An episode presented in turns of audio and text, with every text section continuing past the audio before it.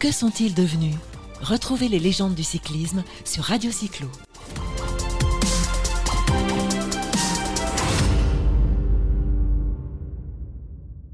Donc, je suis avec Marion Cligné pour Radio Cyclo, suite après, euh, avoir euh, roulé 80 km autour des coteaux euh, gersois. C'était, bien, une jolie sortie. Donc Marion, merci de prendre quelques minutes euh, euh, ben, juste après cette course pour nous ben, répondre euh, à quelques questions. Donc d'abord, Marion Cligné, je voudrais savoir ben, d'où tu viens et juste un petit peu de te présenter et puis d'où, d'où t'es venue cette passion du vélo. Alors, je suis née à Chicago, donc ma langue, ma première langue c'est l'anglais, donc mon petit accent putenkong. Et euh, mes parents en fait sont de Reims, ils sont partis là-bas travailler et moi j'étais née et éduquée à Chicago. Et à l'âge de 22 ans, pour une raison qu'on n'a jamais su, j'ai fait une crise d'épilepsie. Donc on m'a retiré le permis de conduire pendant un an et comme je travaillais à 30 bandes de la maison, euh, il fallait que je trouve une façon de faire l'aller-retour au boulot parce que c'était hors de question que j'arrête de bosser. Et je me suis trouvée sur la version américaine du Bon Coin, un vélo, euh, euh, comment dire, oui, un vélo seconde main. Euh, c'était ce qu'on appelle un Nord de France en acier, un gros truc. C'était 50 un taille 57, or que je mets un 51, donc j'ai baissé la selle à fond et puis euh, et voilà. Je me suis mis le jour au lendemain à faire 60 bandes tous les jours et, et j'ai pris goût. Et quelqu'un m'a m'a convaincu d'essayer un course une dimanche et donc je me suis je me suis pointée, c'est une critérium, avec un slip sous le cuissard parce que je ne savais pas que ça se faisait pas, je pensais que c'était une pratique courante, des chaussettes orange en, laine fluo, euh, des baskets, un t-shirt avec les manches coupées. Et voilà, je me suis retrouvée dans un peloton, le peur de ma vie de, faire tomber quelqu'un, donc j'ai tout fait devant et à la sortie, je crois que je finis quatrième. Et quatre ans plus tard, j'ai gagné les championnats des États-Unis, je me suis qualifiée pour les championnats du monde, mais ils m'ont refusé la place parce qu'ils ont dit que l'épilepsie me ferait un risque euh, pour l'équipe. Donc du coup, je suis venue en France cet été-là pour finir la saison et j'ai commencé à gagner des courses et on m'a proposé une place en équipe de France et c'est comme ça que je me suis retrouvée en équipe de France. En équipe Voilà. de France. Et donc après, en équipe de France, euh, c'était, c'était quand? Ben, je suis arrivée en 91 et puis c'est en 91 que j'ai gagné les championnats de France sur route, sur piste et les championnats du monde de contre-la-montre par équipe. Et par la suite, j'ai gagné 10 titres de championne de France, 6 titres de championne du monde et deux médailles euh, olympiques, de vice-championne olympique et puis euh, record du monde entre 96 et 2000 de poursuite. Et puis après, une, je sais pas, aux alentours de 300 victoires en vélo, triathlon et course à pied. Oui, parce qu'il faut savoir qu'après le, le vélo, tu fais aussi des trails et de la course à pied et du triathlon. Donc, une, comme on disait tout à l'heure, une droguée aux endorphines. Oui, voilà, un toxico des endorphines, Voilà. on dit. Voilà, oui, oui. C'est, j'ai arrêté de courir il y a 2-3 ans parce que je me suis fait opérer au genou. Et là, je viens de reprendre et c'est, c'est hyper dur de reprendre quand on a arrêté. Mais après, une fois que tu, tu retrouves un petit peu les sensations que tu avais avant, ça- on se fait plaisir. Et j'ai besoin de faire autre chose que du vélo, surtout l'hiver. Et comme la neige était un petit peu if, euh, j'essaye de faire du ski de fond aussi, mais on n'a pas eu suffisamment de, de neige pour faire beaucoup de sorties. Donc, tu es une grande sportive, une championne, tu es une femme aussi. Et donc, je sais que tu travailles beaucoup sur euh, le sport au féminin, notamment le cyclisme au féminin. Euh, et donc, tu peux me dire euh, sur quoi tu travailles en ce moment et quels étaient tes derniers rendez-vous et puis tes projets aussi pour, le, pour valoriser et promouvoir ce sport au féminin? Eh ben, au mois de juin, au championnat de France euh, l'année dernière, avec euh, des filles qui sont en activité et une fille aussi qui est retraitée, Elisabeth Chevan-Brunel, on a créé, et Audrey Cordon-Rago, on a créé la FCC, l'Association française des coureurs ES cyclistes. Donc, on est euh, on n'est pas loin d'une dizaine qui font partie du bureau.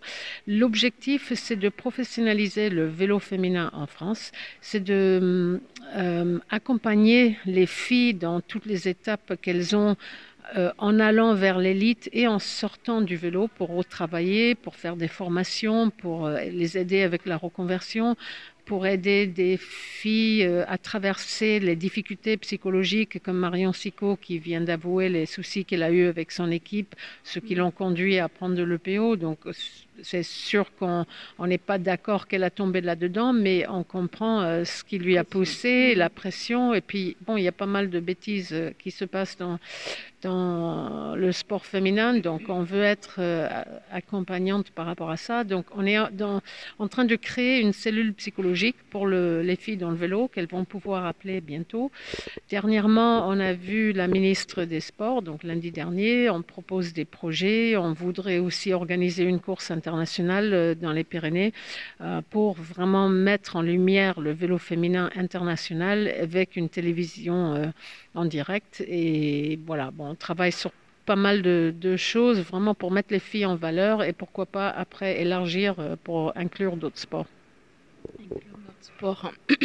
euh, et là, donc, euh, ben maintenant, malheureusement, depuis quelques jours, quelques semaines, on a un virus, un vilain virus qui annule beaucoup, beaucoup de cyclos, beaucoup de courses, qui met un petit peu en panique une organisation euh, sportive.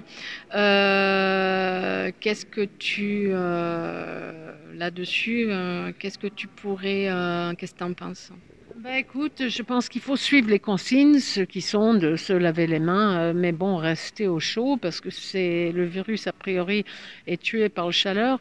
Euh, mais bon, il faut continuer à faire du sport. Je suis pas une qui vit bien enfermée, donc je vous vois pas, euh, mis à part pour les gens qui ont un certain âge, de pas sortir. Je pense qu'au contraire, de respirer l'air frais, de faire du sport, ça peut faire du bien, de manger vert, de manger frais. Euh, et puis, bon, ben, de, pas, ouais, de laver les mains. Après, c'est très compliqué pour tous ceux qui ont loupé le début de saison à cause de ça. Toutes les courses sont annulées jusqu'au début avril. Euh, Est-ce que les jeux vont être impactés? Oui, parce que personne a les prépas qu'ils ont habituellement. Donc, est-ce qu'ils vont décaler les jeux? Je, je, me pose la question. Mm. Après, il y a Zwift qui existe, qui peut aider les gens à, à, faire des, simuler des courses. Et euh, bon, nous, on a la chance que Trek nous prête des vélos, donc on peut aller rouler quand même en groupe et faire euh, des simulations d'entraînement, des courses, etc. C'est, moi, j'encouragerais, tu vois, les gens de se regrouper pour faire des sorties s'ils ont loupé une course, au moins comme ça, ils peuvent simuler une, une, course et bien se faire mal à la gueule comme il faut. Justement, on est chez Trek, Trek à Cornebarieux, donc c'est ton euh, sponsor. Euh, comment, comment il est venu à toi Trek, Bon, c'est américain, mais du coup, comment tu l'as connu? Comment c'est venu à toi? Ben, je connais Trek depuis des années et en fait, euh, ils sont très à cheval sur l'idée de mettre plus de femmes en vélo. Peu importe le marque, mais c'est vraiment d'encourager des femmes à, faire du vélo. Donc, on a beaucoup parlé de ça. Et comme j'organise un cyclo sportif avec un bureau chaque année euh, pour récolter des fonds, pour construire un gymnase pour des enfants qui ont l'épilepsie, ce qu'on fait aussi au cyclo, c'est qu'on offre des cadeaux aux 100 premières femmes engagées pour encourager plus de femmes à faire du vélo. Donc, Là-dedans, il y a Pierre Fabre qui nous a, euh, qui, qui, ont participé en nous donnant des petites vanités remplies de, de plein de bonnes choses de chez eux. Donc, euh, euh, moi là-dessus, je trouve que c'est super important pour les déplacements. Ça donne confiance, ça donne une sens d'indépendance et de liberté. Il y a beaucoup de femmes qui, m'ont dit que ben, j'ose pas faire du vélo toute seule parce que si jamais je crève ou j'ai un, un, ennui mécanique, comment je fais? Donc, on avait organisé un atelier mécanique pour les femmes ici. Ça s'est très bien passé. Je pense que c'est quelque chose qu'il faut refaire et, et, et c'est juste une question de, de, mettre les femmes en, en confiance. Donc, c'est venu comme ça en fait.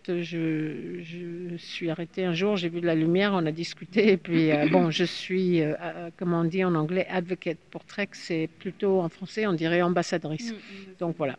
J'espère de pouvoir donner un bon exemple et, surtout être présent pour des femmes qui démarrent, qui veulent apprendre à, rouler, s'entraîner, s'alimenter et, leur montrer qu'elles sont largement capables.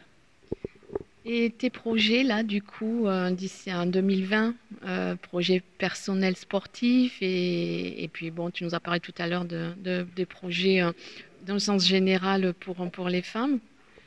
Eh bien, écoute, je vais attaquer, mais tous les seuls dossards que je vais mettre, bon, je mets le dossard pour mon cyclo, j'ai arrêté les compétitions, mais il y a Trek, le magasin, qui organise une course gravel le 14 juin. Donc, euh, ça, je veux le faire parce que j'adore ça. J'ai monté l'Otakam en vélo gravel, j'ai utilisé un domaine et c'était vraiment juste magique.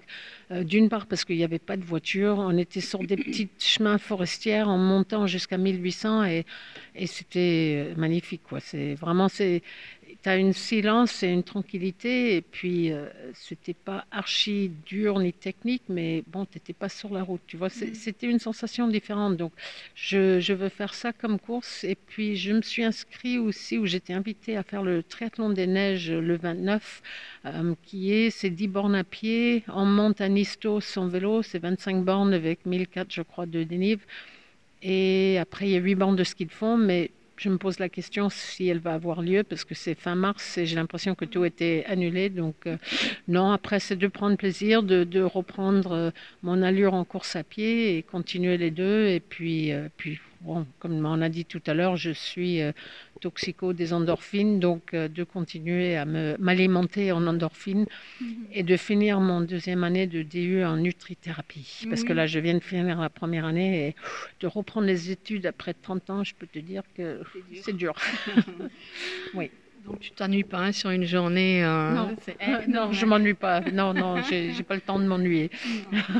C'est super. En tout cas, eh ben, j'ai roulé avec toi tout à l'heure. J'ai pris beaucoup de plaisir. J'ai bien euh, assimilé et compris tes conseils. Et ça, c'est magique. Donc, euh, donc ça, c'est chouette. Et ben, merci beaucoup, Marion. Donc on se revoit le 28, pour rouler de nouveau ensemble. Et puis pour faire, surtout pour s'entraîner, pour la, la ténace, donc la 124 km de ta course, le Marion Cligné, qui se passe le 6 juin. Voilà. il y a des nouveautés cette année. Il y a deux parties non chronométrées. C'est des randos. Il y a 35 et 52 km. Pour ceux qui ne veulent pas mettre un, dossard et se trouver plus dans ce mode compétition, il y a 35, 52. Et après, pour ceux qui sont un peu plus compétitifs, il y a le 90 et 124. Super. Voilà. Bon, mais moi, on va faire la 124 euh, et après, on verra. Merci beaucoup.